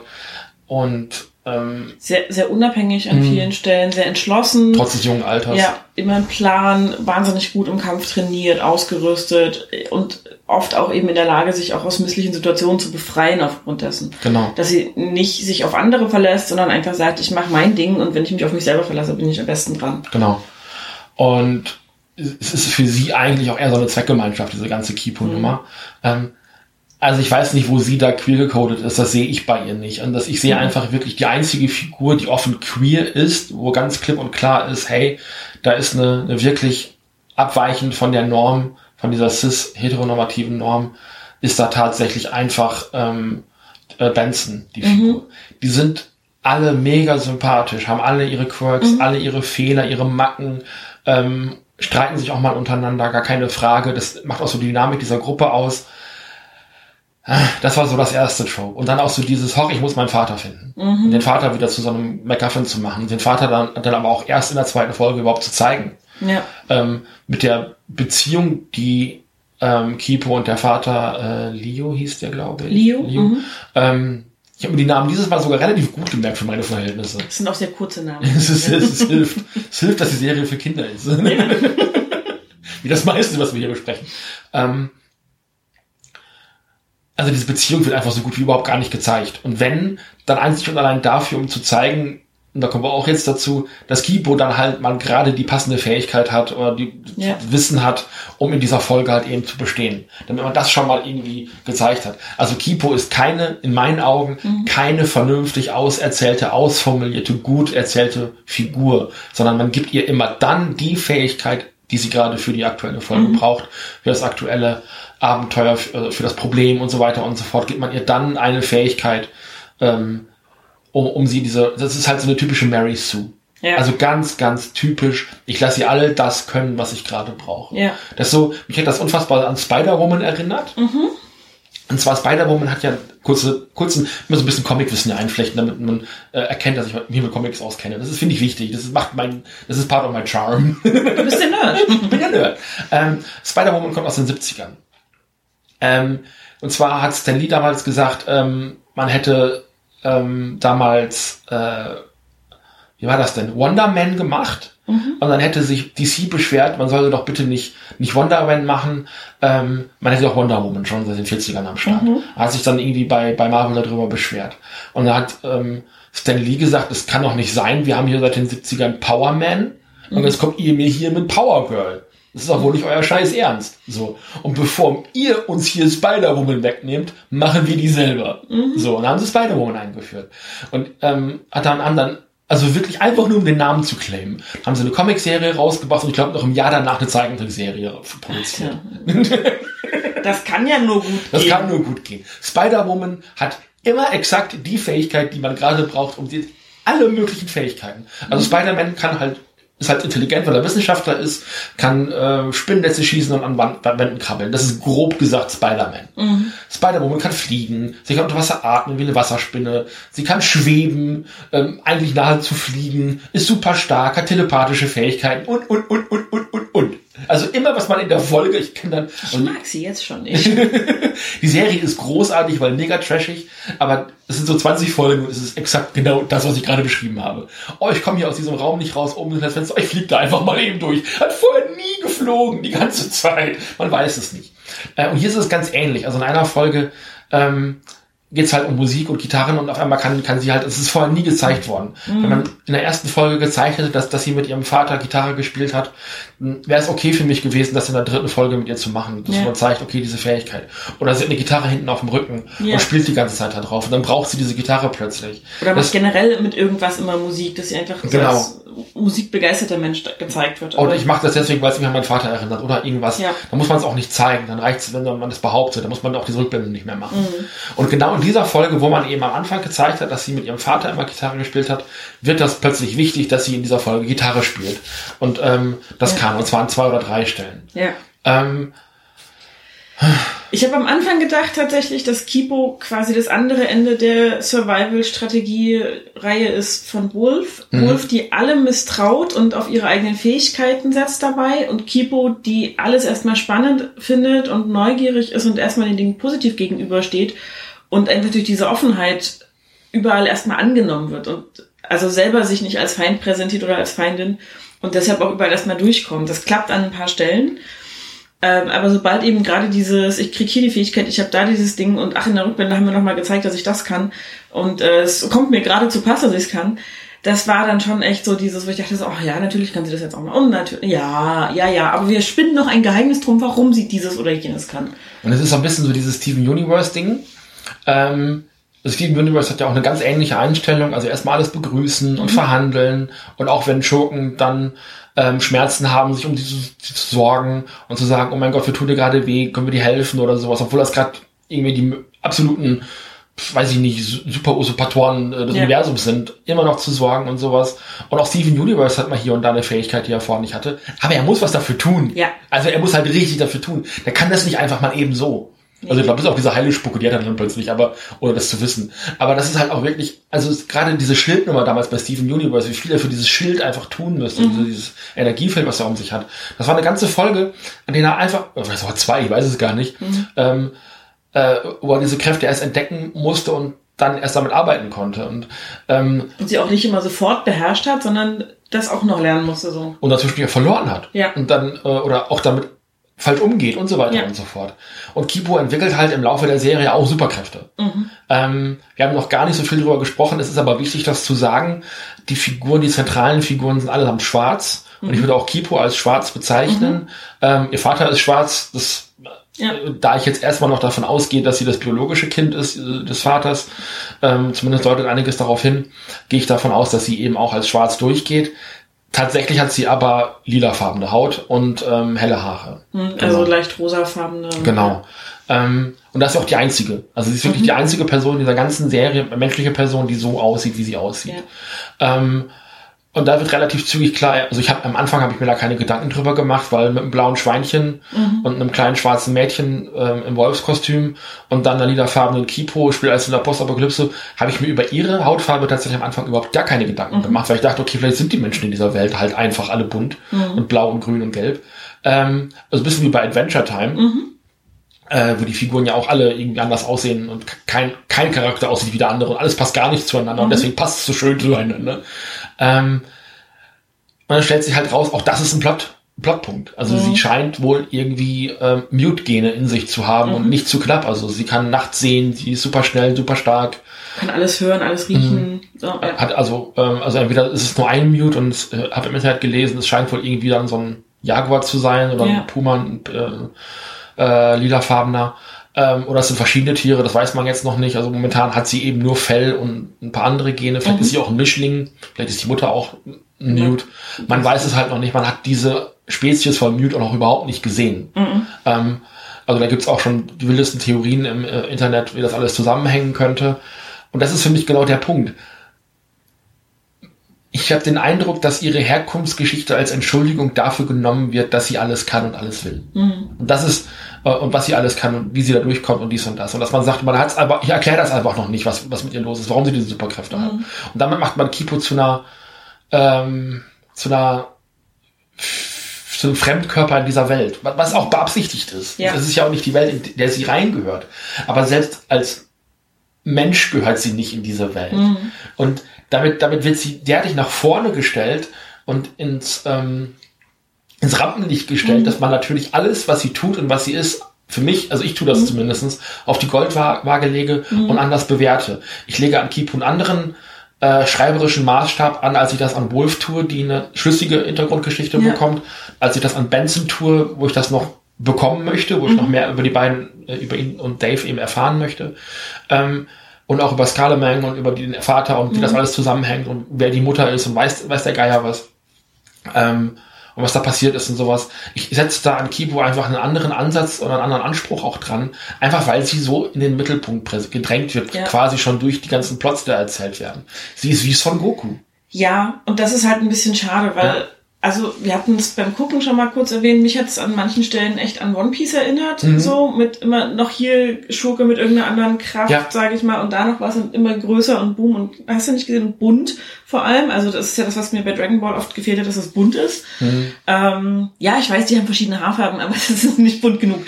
Und was mir auch noch aufgefallen ist, hatten wir auch schon mal kurz drüber gesprochen, wie du schon gesagt hast, ihr kommt halt immer die richtige Superkraft ja. zur Hilfe. Und wir hatten das zwischendurch, dass wir gesagt haben, es ist so ein bisschen wie Ben 10 mit seiner Omnitrix. Mhm. Der hat am Anfang halt nicht immer das passende Alien zur Hand. Da kommt das falsche Alien raus, wenn er draufdrückt, weil er das Ding nicht beherrscht. So. Und dann muss er gucken, wie er damit klarkommt. Und das ist halt so. Und die Aliens haben, ja, die Aliens haben eben auch nochmal eine Schwäche oder genau. irgendwie sowas. Ähm, also und der eine, wie heißt, glaube ich, der Grey Matter heißt der, glaube ich, ja. der ist halt super intelligent und kann mit Maschinen umgehen, aber der ist halt auch mega klein. Ja. So. Und das ja. ist halt so ein, so ein Störfaktor ein Stück weit. Also ja, Kipo hat Probleme mit dieser sehr persönlichen Entwicklung, mit dieser Veränderung, ähm, wo man auf der Deutungsebene ganz viel drüber reden kann. Machen wir das mal. Ding ist aber, dass ihr das nie zum Schaden gereicht, diese mhm. Veränderung, in der Situation, in der das passiert. Also dieses, es ist ja so eine alte Geschichte bei den X-Men, wenn die irgendwie in die Pubertät kommen und dann entwickeln sie ihre, also prägt sich ihre Mutation aus in irgendwelchen Stresssituationen. Ähm, Und das ist halt mal eine Mutation, die ihnen nicht zu Pass kommt. Im Gegenteil, so. Und hier ist es aber immer das Ding, was gerade gebraucht wird. Und ja. das ist halt einfach mega nervig. Das ist nichts, wo man mal drüber stolpert und dann doch wieder die Hilfe der, der Gruppe braucht, mit der man unterwegs ist, sondern es ist immer das Ding, was sie selbst rettet, was ihre ja. Freunde rettet, was den Tag rettet und wenn es auch versehentlich passiert und sie nicht steuern kann. Ähm, aber es ist ja eine Reaktion. Es ist nicht genau. ihre Aktion, sondern es ist eine Reaktion ihres Körpers. Und ähm, also du hattest gerade äh, One Piece gesagt, ich sagte gerade Son Goku. Mhm. Ja, es ist so ein, so ein Ruffy ähm, Son Goku-Typ, so ein, so ein, so ein, obwohl es eigentlich eine Serie mit einer weiblichen Hauptfigur ist, es ist am Ende des Tages eine ganz, ganz typische Shonen-Anime-Serie, ja. nur halt eben äh, auf Basis eines Webcomics aus Südkorea produziert. Ja. Das ist, glaube ich, so das, was ich am Ende des Tages so, es hat so ganz viel von so einem Shonen-Anime. Mhm. Und obwohl es eigentlich in weiten Teilen viel lieb. Ich hätte einfach viel lieber mehr Shoujo gehabt als Shonen. Mhm. So dass also Shonen sind halt ähm, Animes und Mangas, die an Jungs gerichtet sind. Das ist mega rosa hellblau, aber ist leider so. Und Shoujo sind eben Mangas und Animes, die sich an ein weibliches Publikum richten. Mhm. Und die haben eben aber auch ganz andere Codes und ähm, optische, ähm, wie sagt man, äh, gestalterische Codes eben auch, mhm. um, um Dinge dann eben auch zu erzählen. Ähm, gutes Beispiel dafür sind so diese glitzernden Augen in so Mädchenmangas. Ja, ja. ähm, das kann ich noch mal kurz erzählen, diese glitzernden Augen bei Mädchenmangas, ob man das jetzt bei, bei Sailor Moon hat oder bei anderen Dingen, die sind dazu da, weil diese Hauptfiguren halt eben die Fähigkeit haben, den anderen Figuren in die Sehne zu gucken. Ist, deswegen haben mhm. Figuren in Shoujo-Mangas oft so diese glitzernden Augen. Mhm. Das, ist, das ist ein Code, der ist da einfach drin. Und den findest du in äh, Shonen-Mangas in der Regel nicht. Shonen-Mangas sind halt oft Kampfmangas oder Animes, sowas wie My Hero Academia, sowas wie One Piece, ähm, Dragon Ball habe ich gerade schon gesagt und so weiter und so fort. Ähm, und die sind oft eben auf äh, Abenteuer ausgelegt, oft mit einem männlichen Protagonisten. Und deswegen irritiert mich das hier so, dass ich hier eigentlich am Ende des Tages schon Zeichentrick habe. Ja. Obwohl das eigentlich was viel, es könnte mehr sein, es könnte eine Kombination aus beiden sein. Ja. Das, das, was Steven Universe halt eben macht, es ist beides. Ja. ja. Und also aus einem bestimmten Blickwinkel sage ich, ist schön, dass es mit einer weiblichen Hauptfigur gemacht wird. Ähm, weil warum nicht? Auch Mädels kloppen sich. Klar. Und zwar nicht zu knapp, wenn man sie nicht immer davon abhalten würde. Ähm, das ist auch okay und es ist auch okay, da so diese gegensätzlichen beiden weiblichen Figuren zu mhm. haben mit Wolf und mit Kipo, die ja doch eher so dieses naiv Unschuldige hat, wie sie auf die Welt blickt und Wolf dieses sehr zynische letzten Endes. Aber es ist halt ein Stück weit mh, mm, ich will nicht sagen, die Serie hat keine, keine emotionalen Momente, die hat sie an manchen Stellen, mhm. aber da bügelt sie auch drüber, so ja. ein bisschen. Und das finde ich halt schade, weil kombiniert's doch einfach. Und es muss ja gar nicht unbedingt dann immer von Keeper oder Wolf ausgehen. Genauso gut funktioniert es mit Dave oder Benson, weil die alle Teil dieser Gruppe sind oder mit Mando, das irgendwie nicht definiert ist als männlich oder weiblich. Schweini halt. Schweini halt. Schweinchen. Und das ist halt ein bisschen schade, weil dann gibt's diese Momente und dann werden die aber sofort wieder aufgelöst und dann wird auch weiter gebügelt und der nächste Kampf steht an. Und was der Serie da, glaube ich, auch so ein bisschen ja die Fahrt nimmt ähm, im, im, negativen Sinne ist ein Stück weit. Also ich mag's, wenn Serien dann auch mal aus einem sehr schnellen Moment zurückgehen, sich zurücknehmen. Ähm, und diese emotionalen Momente, die du angespielt hast, die sind halt exakt genauso hektisch mhm. und auch so hektisch geschnitten und so hektisch geschrieben, wie es der Rest der Serie ist. Ich kann damit leben, eine hektische Trickserie zu gucken, da habe ich kein Problem mit. Aber die Serie nimmt sich nicht den Moment, um auf den Figuren zu bleiben, sie mal nachdenken zu lassen, dass es äh, in Dialogen oft so zack, zack, zack, zack, zack und dann hast du da einen emotionalen Moment zwischen zwei Figuren, wo du auch den Eindruck hast, okay, da lernt eine Figur mhm. gerade was dazu. Ähm, also es gibt irgendwann die, was war das zwischen Jamak und Kipo auch in ja. der Kanalisation, ja. diese eine Unterhaltung, wo ich gesagt habe, ey Leute, tritt mal vom Gas, was soll das denn? Das ja. ist gerade ein ruhiger Moment mach da mal ein bisschen Klavier dahinter, klipper mal ein bisschen, äh, lass die Figuren da mal einen Moment sitzen. So, das macht jeder zweite Billo-Anime auf Crunchyroll besser, dass die Leute auf dem Dach sitzen und sich unterhalten ja. ähm, und äh, halt ihre, ihre Beziehung neu ordnen. Und ähm, das kriegt, das kriegt irgendwie diese Serie nicht hin, ähm, obwohl da Leute sind, äh, mit am, an der Arbeit sind, die das Ding auch entwickelt haben und wissen, was sie damit erzählen wollten. Also da fehlt es mir wirklich, und das ist, glaube ich, das einzige Problem, was ich mit Kibo habe, so richtig am Handwerk. Also das ja. ist für mich einfach alles so, ich weiß, wo ihr hin wolltet. Ich kann das auch gutheißen, wo ihr hin wolltet. Und ihr meintet es auch gut, aber es ist halt am Ende des Tages nicht gut gemacht. Mhm. Und da kommen wir dann auch gleich äh, in der Deutungsebene nochmal direkt dazu, wenn ich, wenn ich merke, dass irgendwas gut gemeint ist und aber nicht gut gemacht ist, dann kann ich das auch nicht mehr gut finden. Nee. Finde das schwierig. Wo wir ja noch bei dem Punkt sind, möchte ich kurz auf eine meiner Lieblingsfiguren von den Nebencharakteren in der Serie kommen, nämlich Yum Yum Hammerpaw. ja, ich komplett vergessen. Yum Yum Hammerpaw ist einfach großartig. Und auch da verkacken sie so einen emotionalen, so, so, so einen Lernmoment so ein bisschen, weil der in den Augen seines Volkes verschwunden, tot, was auch immer ist. Ich muss dazu sagen, das sind äh, diese Timbercats. Genau, Timbercats. Eine, eine in Holzfällerhemden.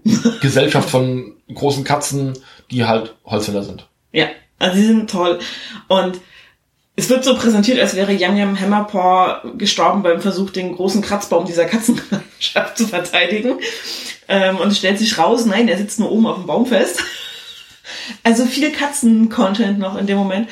Und Kipo klettert halt hoch, um, um mit Yamian zu reden und stellt sich raus, ähm, Yamian sitzt da oben, weil sie eher, ich weiß gar nicht genau, ist auch egal, Ein Typ. ähm, sich nicht runtertraut, weil er denkt, irgendwie er hat sein Volk enttäuscht, so, äh, weil er den Kratzbaum nicht verteidigt hat. Und Kipo sagt, du, die brauchen viel mehr dich als Anführer als diesen Kratzbaum. Ja. So, und das ist so ein Moment, da, da steckt ein Impact drin, da steckt auch eine Lektion für die Zuschauerschaft drin, für die Zuschauerinnen.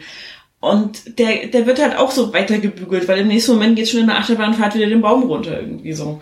Also Also- wenn es darum geht, Kindern was zu präsentieren, was sich schnell bewegt, was bunt ist und was sie halt die nächsten, ähm, was sind das, zehn Folgen, nächsten vier, fünf Stunden noch am Fernseher erhält, dann ist das hier eine perfekte Serie. Wenn du aber ein bisschen hinter die Kulissen guckst, dann kommt da doch am Ende des Tages ein bisschen wenig bei rum. Ja. Also mir fehlt da wirklich so ein bisschen die Substanz, die ein Steven Universe hat. Und das hat nichts damit zu tun, dass Steven Universe 230.000 Millionen Folgen hat. Man muss auch nicht immer alles mit Steven Universe vergleichen. Nee. Steven Universe ist auch eine Ausnahmeserie. Die hat es vorher nicht gegeben und die wird es wahrscheinlich später auch nicht mehr geben, weil in der Sekunde, wo du es versuchst nachzumachen, kannst du nur scheitern. Ja. Ist Steven Universe Lightning in the Bottle und nichts weiter. Ich weiß ja, wo äh, Steven Universe gab es ja auch schon, als diese Comic-Serie gestartet äh, sein muss. Also es ist ja nicht so, dass Serien in einem Vakuum äh, entstehen ähm, und von außen nicht beeinflusst werden. Natürlich sind da Dinge drin von Adventure Time, wir hatten Animes angesprochen, da sind Dinge drin von ähm, ja, also es ist ganz viel drin. So. Und, und was, was die Serie halt wirklich gut macht, ist eben auch andere kulturelle Einflüsse als weiße Gesellschaft damit reinzunehmen, eben weil der Maincast durch die Bank weg schwarz ist. Ja. So. Und ich würde auch einen Dave, ähm, weiß ich nicht, der ist vielleicht auch nicht unbedingt ein deutsch, äh, europäisch stämmiger Mensch. So, keine Ahnung. Den hätte ich jetzt auch eher so vom Typ her in so eine südamerikanische Ecke gestellt. Der ist auch so laut und, und so, so ruppig ist. Und das, auch musikalisch ist es total interessant, dass hauptsächlich so Hip-Hop und, und, und ähm, äh, was ist das, Trap-Musik eben drin ist und so, alles sehr elektronisch auch und ähm, es orientiert sich schon auch alles irgendwo an einer Kultur, die abseits dessen ist, was man von äh, also hier aus Amerika oder Deutschland oder Europa eben auch kennt und was halt eben auch eher so Subkultur oder eine Parallelkultur ist, irgendwo ein Ja. Stück weit. Halt eine andere Art von Popkultur sich da eben auch mit reinbringt. Also die Serie macht halt auch unheimlich viel richtig, richtig gut und der schwarze Cast ist da ganz vorne mit anzusehen. Ähm, aber ich finde halt wirklich schwierig, dass das, und jetzt kommen wir langsam auch mal so ein bisschen in die Deutungsebene, hätte ich gesagt, wenn du nichts weiter hast. Ähm, ich habe während des Guckens musste ich halt immer wieder an Paddington denken. Und ich habe das selten, dass ich bei einem, bei einem Film, gerade wenn das so Kinderfilme sind, zwischen, während der Film läuft, aufstehe und zum Klo gehe. Und das, wir haben den zweiten Paddington zuerst gesehen, weil der ja so gehypt worden ist und ich dann gesagt habe, okay, den ersten können wir nochmal nachholen. Und ich war am Ende echt ernüchtert. Ich mag den Film. Es ist nicht so, dass ich den Film nicht mag. Ich hasse den nicht. Der ist nicht böse oder sowas. Aber ich kann, also in der Sekunde, wo so ein Hype um den Film gemacht wird, habe ich da schon keinen Bock drauf, weil ich das irgendwie affig finde. Entschuldigung.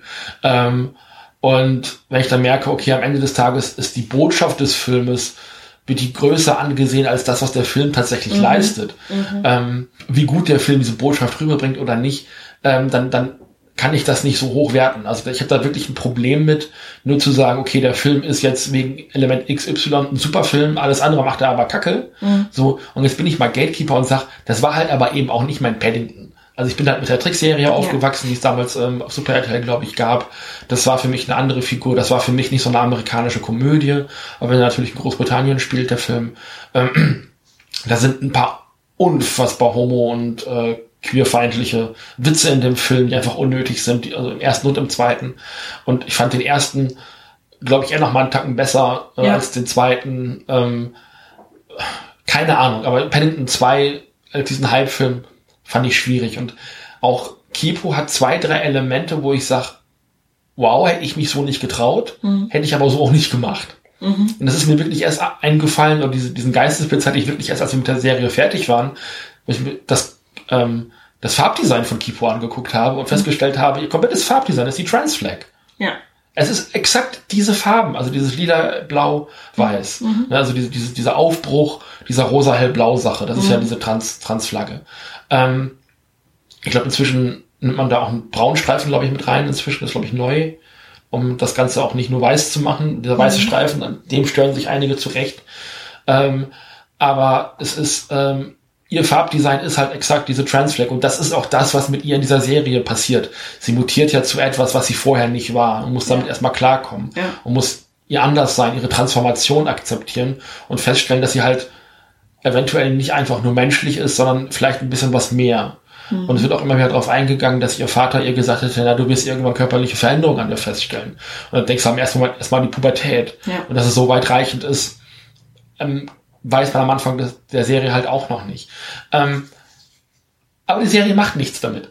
Mhm. Es wird alles nur angedeutet. Und ja, okay, ich warte auf die zweite Staffel, aber wenn mir halt in der ersten Staffel von zehn Folgen nichts gegeben wird, was den Charakter für mich weiter aus, ähm, ausstaffiert, was die Figur für mich irgendwie ähm, glaubwürdiger und, und, und erzählerisch vollständiger macht, dann kann ich auch diese ganze Trans-Analogie, die da zu drin, drin zu sein scheint, vielleicht interpretiere ich die auch falsch, keine Ahnung, ähm, kann ich dir nichts abgewinnen.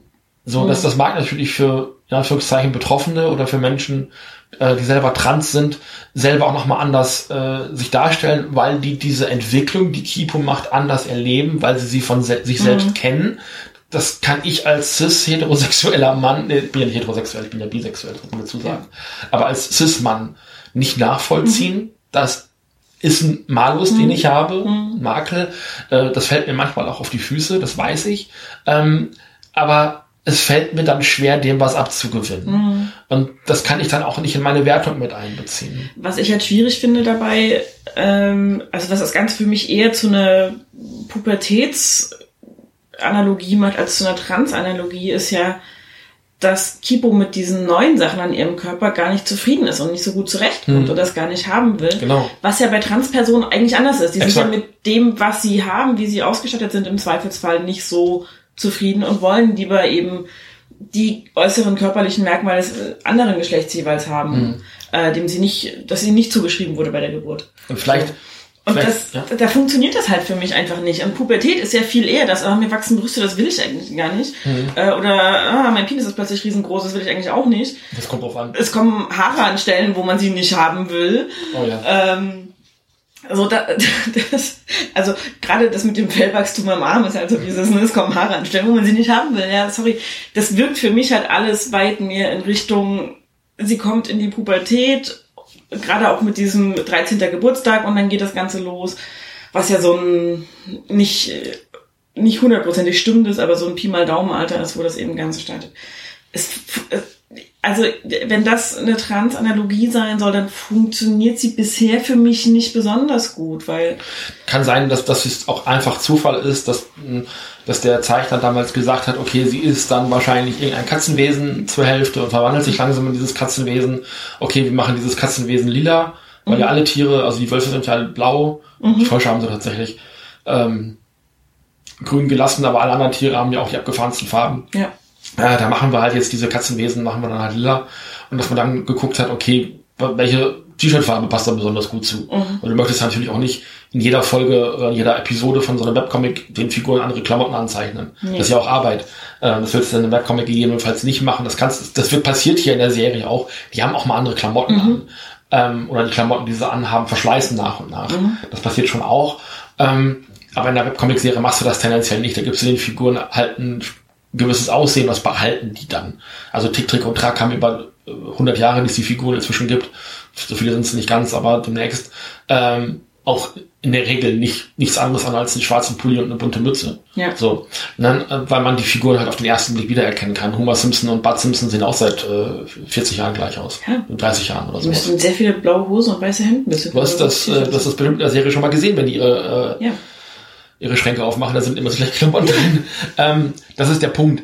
Also wahrscheinlich hat man sich dann einmal oder der Zeichner einmal für ein Charakterdesign entschieden. Vielleicht ist diese Transflaggen-Analogie auch einfach Bullshit, weil es Zufall war. Mhm. Aber der ist halt ein Code. Mhm. Und den, unter, den da reinzupacken und den da einfach drin zu lassen, ohne was dann auch in der Adaption damit zu machen, ohne das zu thematisieren. Weil es, du sagtest ja gerade schon so, es ist ja jetzt auch nichts wo sie sagt, boah geil, ich bin super schnell, boah geil, ich habe dieses äh, Riesenrad äh, mhm. hochgestellt und meine, meine Freunde gerettet und dies und das.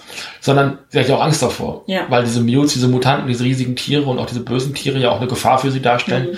und ihr immer als ähm, Gefahr auch äh, vermittelt worden mhm. sind. Was ich drin sehe, und das ist definitiv so ein Ding, ist so eine gewisse Rassismusgeschichte Mhm. dass die Menschen untereinander halt eben äh, getrennt leben von den Tieren, vielleicht auch Speziismus, man weiß es nicht. Mhm. Aber in der Sekunde, wo, ähm, wo die Wölfe, wo die Frösche, die so ein bisschen so die etwas gehobeneren Gesellschaften mhm. in dieser Welt ist oder eben auch dann die Affen, die Paviane, ähm, mit den Menschen zusammentreffen, haben die eine ganz klare Meinung gegen die Menschen. Mhm. Und ich glaube, dass so dieses Rassismus-Ding, und deswegen ist der Maincast eben auch schwarz, ähm, dass das ein viel stärkeres Element in der Serie ist. Und das macht die Serie schon ganz gut. Ja. Ähm, also immer wieder darauf hinzuweisen, wir gegen die anderen. Und sobald ein Mensch im Bild ist, äh, sind die Tiere halt so richtig aggressiv. Die greifen sofort an. Mhm.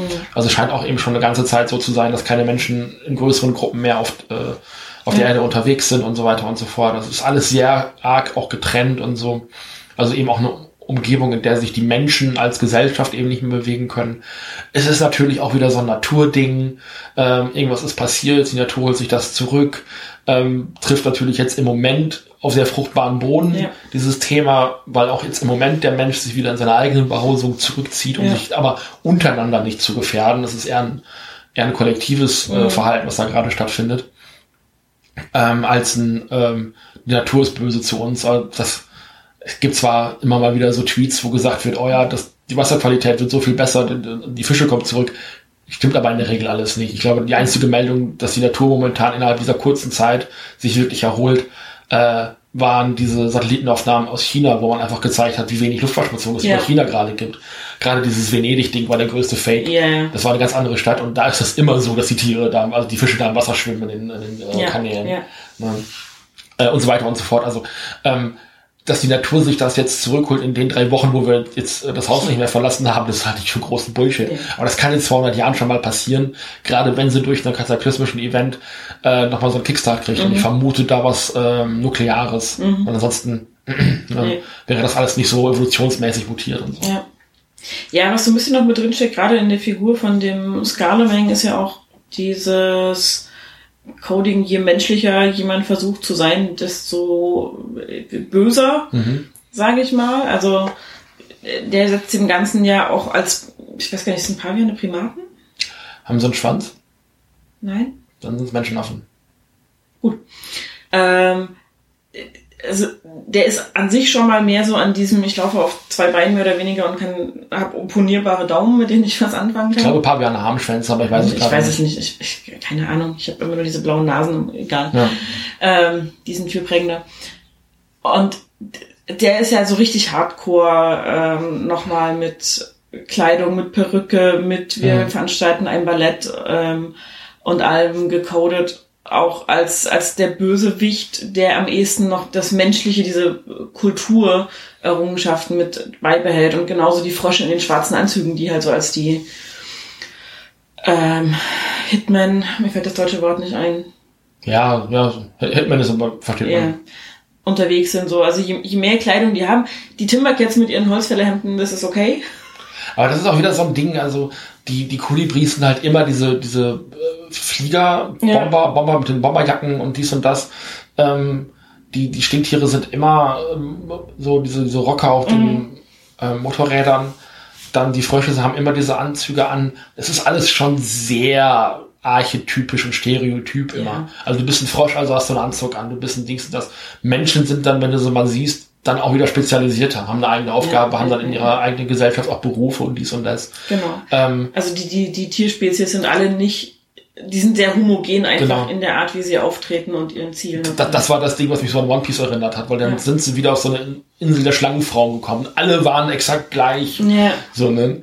Das, das ist dann, Also als Beispiel halt eben auch, ne? Und was, was ist, wir kommen auf eine neue Insel, was ist hier gerade los? Und alle sind irgendwie diesem einen Thema verfallen Ja. und äh, entsprechend diesem einen Thema, was wir uns jetzt für die nächste Storyline ausdenken. Und das, das ist so dieses One-Piece-Element, was in der Serie halt innewohnt. Jetzt hatte ich gerade noch was, was mir gerade fast entfallen ist. Ähm, genau. Und im Internet gibt's auch schon so ein paar Theorien, wie das zusammenhängen kann, warum Scarleman so der große Böse ist. Leo weiß ja auch sofort, wer Scarleman ist Ja. und so. Ähm, also wenn man diesen Engel nimmt, dass das Kipo gar nicht biologisch erzeugt worden ist, sondern irgendwie ein Laborexperiment, was ja auch ähm, gültig sein kann, dann haben sie schon gesagt, dass Scarleman vielleicht so ein bisschen der Lab Monkey gewesen ist. Ähm, aber dann eben auf tierischer Seite, also schon vernunftbegabt sprechend, ähm, aber dass er eben mit Leo zusammengearbeitet hat, um Kipo zu erschaffen, um vielleicht den ersten Mensch-Mute-Hybriden der Welt zu schaffen. Ähm, so ein bisschen so das, die Origin von Mojo Jojo und den Powerpuff Girls, was exakt genau das gewesen ist. Ne? Das war der äh, Lab Monkey von Professor Utonium und äh, hat dann eben auch diese Chemikalie X abgekriegt, äh, in dem gleichen Moment, wo die Powerpuff Girls erschien, äh, entstanden sind und ist dann super intelligent geworden und hat dann angefangen zu rebellieren. Das ist die Origin Story von Mojo Jojo. Könnte hier exakt genauso sein. Ja. Ähm, Ich hatte auch da so, ein- so einen Planet der Affen-Gedankenmoment, so in dem, als, als klar wurde, dass die sich kennen. Aber es kann halt auch exakt genau in die andere Richtung sein, dass Kipo tatsächlich biologisch entstanden ist, eben durch Zeugung. Und dass ähm, sie tatsächlich die erste biologisch äh, entstandene Mensch-Mute-Hybrid ist.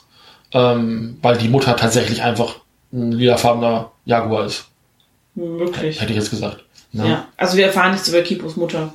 Außer, dass sie nach Erzählung des Vaters äh, nach der Geburt krank geworden und Genau. gestorben ist. Ja. Und das kann ja auch sein und wahrscheinlich ist sie auch abgeschossen worden. Also es ist halt, also die Serie hat schon so die düsteren Momente, wo man manchmal sagt so, wow, ne? und dann sieht man dann so, was dann aus, man, es wird viel angedeutet, man muss sich zwei, drei Sachen auch selber zusammensuchen, aber es ist schon manchmal echt düster und böse. Ähm, bist du schon bereit für eine Empfehlung? Ich glaube ja. Hm.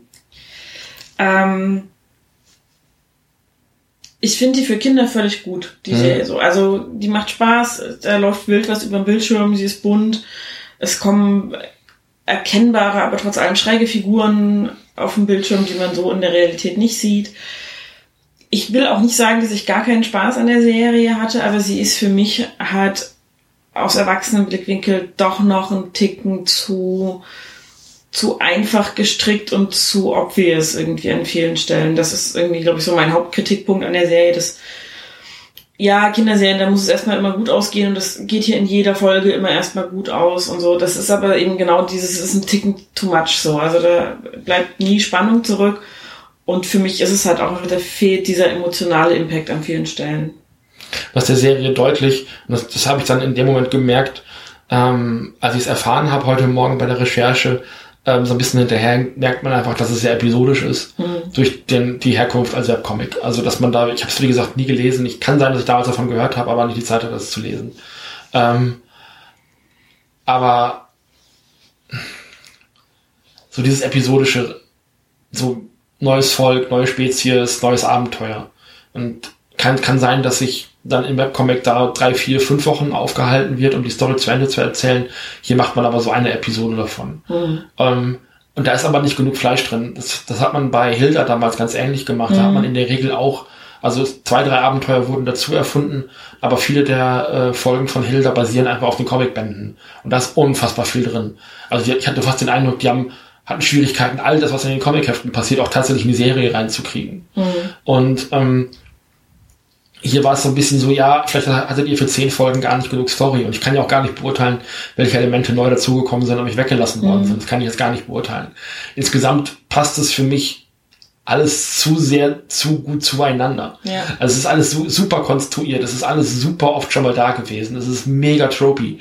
Es ist ähm, auch in den dunkelnden Momenten und auch in der Backstory von Wolf, es ist ein äh, es ist so, so Anime-Style-mäßig mit ihrer Origin. So, das ist tragisch und ist man, also sie tut mir auch leid, weil sie eine total liebenswerte Figur ist und auch eine, wahrscheinlich mit einer der vielschichtigsten Figuren, wenn man mal Dave rausnimmt, Twinkie Twonky.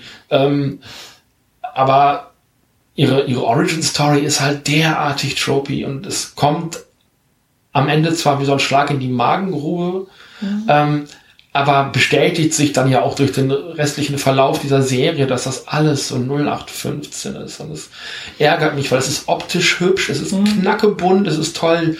Die, die Tiere, die mutierten Tiere sind super, es ist richtig Action. Man fühlt sich ähm, oft wie äh, Liebling, ich habe die Kinder geschrumpft, ne? wenn die da durch diese riesigen Grashalme laufen und da ein mhm. großes Gänseblümchen steht und sowas. Ähm, und die versuchen den nächsten Supermarkt ausfindig zu machen, wo irgendwelches mega künstlich äh, konserviertes Essen noch irgendwie rumsteht, was seit 200 Jahren vor sich hin gammelt und die freuen sich darüber und so. Mhm. Ähm, so, das, das sind alles Elemente, die toll sind, die aber auch schon da gewesen sind, die in mhm. Adventure Time da gewesen sind, die in Gravity Falls da gewesen sind und in Gravity Falls tausendmal besser erzählt worden sind. Ähm, wo eine deutlich schlüssigere Welt auch erzählt worden ist mit den Elementen, die gezeigt wurden. Mhm. In Gravity Falls erfährt man auch nicht alles. Das ist die Idee hinter Gravity Falls, mhm. dass man nicht alles erfährt. Mhm. Und hier frustriert es einfach, weil man den Eindruck hat, äh, der Zeichner hat das Ganze auf eine lange Webcomic-Reihe ähm, ausgelegt und da ist das okay, dass mhm. man erst nach einem halben Jahr irgendwie den ersten Reveal hat, wenn man schon mal Abenteuer mit den Figuren erlebt hat. Ähm, in der Zeichentrickserie musst du die Leute, gerade wenn du sie irgendwie über zehn Folgen ähm, ähm, ja an der Leine halten möchtest, dann auch dem öfter mal was bieten. Ja. Und das schafft die Serie nicht so geschickt, wie sie es müsste. Mhm. Ähm, und es bleiben halt am Ende der Staffel noch so viele Fragen auf, dass ich denke, muss ich mir das nochmal angucken. Mhm. Also durch die ganze Action und durch die Art der Abenteuer habe ich auf jeden Fall Bock weiter zu gucken. Mhm. Und ich glaube, der Serie ähm, ähm, ist auf jeden Fall zugute zu halten, dass sie bei Netflix gelaufen ist. Da kannst du immer genauso viele gucken, wie du gerade noch Bock hast. Ja. Wäre das in einem wöchentlichen Rhythmus gelaufen, wie Serien früher in der Regel gelaufen sind, oder auch in dem täglichen Rhythmus, wo du wirklich zu einem festen Zeitpunkt ähm, am Fernseher sitzen musst, ich weiß nicht, ob ich dann zum Fernseher hingegangen wäre und dafür eingeschaltet hätte. Das ist so ein bisschen das Ding. Serien damals hatten ja auch eine deutlich längere Laufzeit als zehn Folgen. Mhm. Da lief so eine Staffel Anime oder sowas mindestens 23, 26, 52, 100 Folgen oder sowas. Da war für jeden Tag auch, da wolltest du aber wissen, wie es weitergeht. Und hast dich dann wirklich jeden Tag mit dem Hintern vom Fernseher gepflanzt. So, also so eine, so eine Sendeart, wie es jetzt Picard gemacht hat, Star Trek mhm. Picard, wo du wirklich jeden Freitag eine neue Folge bekommen hast, das wäre der Tod für diese Serie gewesen. Hätte ja. kein Mensch mehr geguckt. Nee. Es ist halt auch wirklich, also was mir noch so auffällt, es fehlt einfach so ein bisschen der emotionale Impact auch an der Stelle so für die Figuren mit dem, was mit ihnen passiert. Also nicht nur so für mich als Zuschauerin, sondern äh, gerade diese Erkenntnis am Ende, dass Scarlemeng und Leo irgendwie schon mal was zu tun hatten, das kriegt ähm, Kipo mit. Mhm aber es macht nichts mit ihr. So, also da, da kommt nicht dieses, wie die kennen sich, was ist denn da los? Mein Papa hat mir nicht die Wahrheit gesagt, bla blub, irgendwie so. Und das ist so das, wo ich dann sage, da interessieren mich die Figuren selber einfach zu wenig. Ich finde die Welt schön und bunt und großartig und wild, aber das, was mit den Figuren selber passiert, ist zu wenig. Und das ist das, wo ich sage, ja, zum Durchbingen ist es okay, aber so dieses, wie du sagtest, bei der Stange bleiben ist halt nicht so ganz gegeben für mich. Auch, ja. Das hatten wir bei Carmen San Diego bei der zweiten Staffel. Die haben wir auch in relativ kurzer Zeit dann zu Ende geguckt, weil wir einfach dann auch fertig werden wollten, weil es eine gute Serie ist, mhm. weil da genau das passiert. Äh, es gibt genügend Reveals und äh, die Figuren werden genügend weitererzählt, auch in der zweiten Staffel, dass man dann wissen möchte, wie es weitergeht. Und die Welt drumherum entwickelt sich gut genug. Ähm, und das bleibt hier, also man, verbringt hier in den ersten zehn Folgen von Kipo halt noch viel zu viel Zeit damit, diese Figuren kennenzulernen und diese Welt kennenzulernen, obwohl das eigentlich nach drei Folgen schon okay ist. Ja. Also die Serie zieht den kompletten Fun einfach, oder die ganze, ganze Spannung einfach so ein Stück weit aus den Tieren, die da halt leben. Und ich fand dann halt, also bei der, bei der dritten Gesellschaft, äh, an Tieren, die man dann da sieht, und das, das war dann, also allerspätestens bei diesen Kolibri-Bombern war das dann auch irgendwann mal gut, wo ich dachte, boah, also mhm. nur weil sie jetzt fliegen können, schnell fliegen können, sind das ja irgendwelche Kamikaze-Flieger oder was soll das jetzt? Oder auch die Stinktier-Rocker und ähm, die Heavy-Metal-Schlangen und hast du nicht gesehen. Das war alles so, ja, also erklär mir doch mal bitte, warum alle Schlangen so sind. Erklär mir doch mal bitte, warum alle Stinktiere so sind. Also mhm. du kommst in diese Siedlung von den Schlangen und alle sind so. Also das kann, das ist doch genau das Gegenteil von dem, was da eigentlich in Kinderserien erzählen möchtest. Da möchte ja. doch, die möchten doch Diversität erzählen, indem sie auch einen diversen Cast haben. Warum erzählen sie auf der Gegenseite diese 0815-Geschichten, ja. diese Stereotypen? Also es passte für mich am Ende des Tages einfach alles nicht so zusammen, wie es hätte sein können. Mhm. Ne? Also eine diverse Gesellschaft auch bei den Tieren. Es, es gibt ja auch so gut wie keine Tiere. Jamak ist so der Einzige, der irgendwann an dieser Feindschaft Mutes und Menschen zweifelt, mhm. weil er auch so ein bisschen dann ähm, von seiner eigenen Gesellschaft verstoßen wird. Das ist der einzige, die einzige Mute-Figur, die wirklich von ihrem Weg abgeht und sagt, okay, ist vielleicht doch nicht alles schwarz und weiß. Ja. Das sind, glaube ich, auch ziemlich genau die Worte, die halt benutzt werden.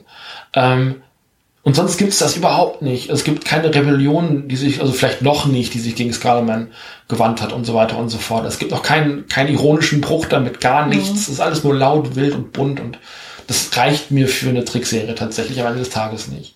Und dann kommt eben auch noch so dieser schwammige Umgang mit den queeren Figuren, wo das bei Benson halt auch so ein Ding ist, so, ja, ich bin halt schwul. So, es ist okay, dass damit nicht mehr gemacht wird, aber damit ist es auch nichts Besonderes mehr irgendwo. Also es ist halt eine queere Figur dabei.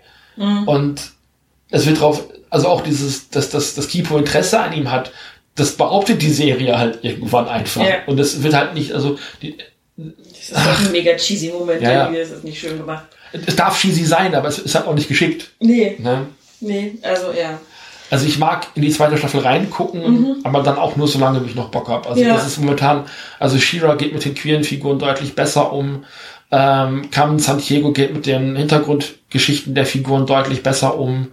Ähm, ja, ja, es ist, ähm, also guckt dann, wenn ihr da noch nichts anderes gesehen habt, die bei Shira oder Carmen Santiago. Ja. Das ist so ein bisschen meine, man kann Kipo gucken, die macht nichts Schlimmes, die ist nicht böse, die ist nicht queerfeindlich mhm. oder sowas, aber die ist unfassbar tropy. Und das sind so Dinge, ich habe in meinem Leben sehr viele Trickserien geguckt, die ich einfach tatsächlich schon tausendmal gesehen habe. Ja, die macht, macht, halt nichts Neues. Nichts Neues, nichts Eigenes. Neu ist sowieso unmöglich. Ja, nee, genau. Aber macht aus den bereits bekannten Elementen nichts, wo man sagen könnte, das ist jetzt die Identität dieser Serie. Mhm. Hip-Hop-Musik in den Hintergrund zu legen, während man irgendwelche äh, Endzeitgeschichten erzählt. Puh, nee, reicht mir nicht. ja, ja. Nee. Jetzt ist doch wieder sehr lang geworden. Tja. Äh, können wir also doch noch lange Podcasts machen? Ja, können wir. Hätte ich nicht gedacht. Müssen wir noch nicht mehr. Müssen wir noch nicht mehr. Äh, wird auch nicht geregelt werden. Ähm, ich habe jetzt Hunger, wir müssen Mittagessen machen. Ja. Wir müssen auch gleich zur Arbeit. Richtig. Genau. Dann äh, hören wir uns das nächste Mal wieder. Wir haben ähm, schon so einen groben Sendeplan. Ich weiß nicht, wie der genau konkret aussehen wird. Aber so zwei, drei Ideen fürs kommende Jahr haben wir noch. Es wird eher monothematisch. Verabschiedet euch von der Roundup-Sendung. Jo. Ich glaube, das ist so das, was ich sagen kann. Ich verabschiede mich jetzt von euch. Tschüss. Tschüss.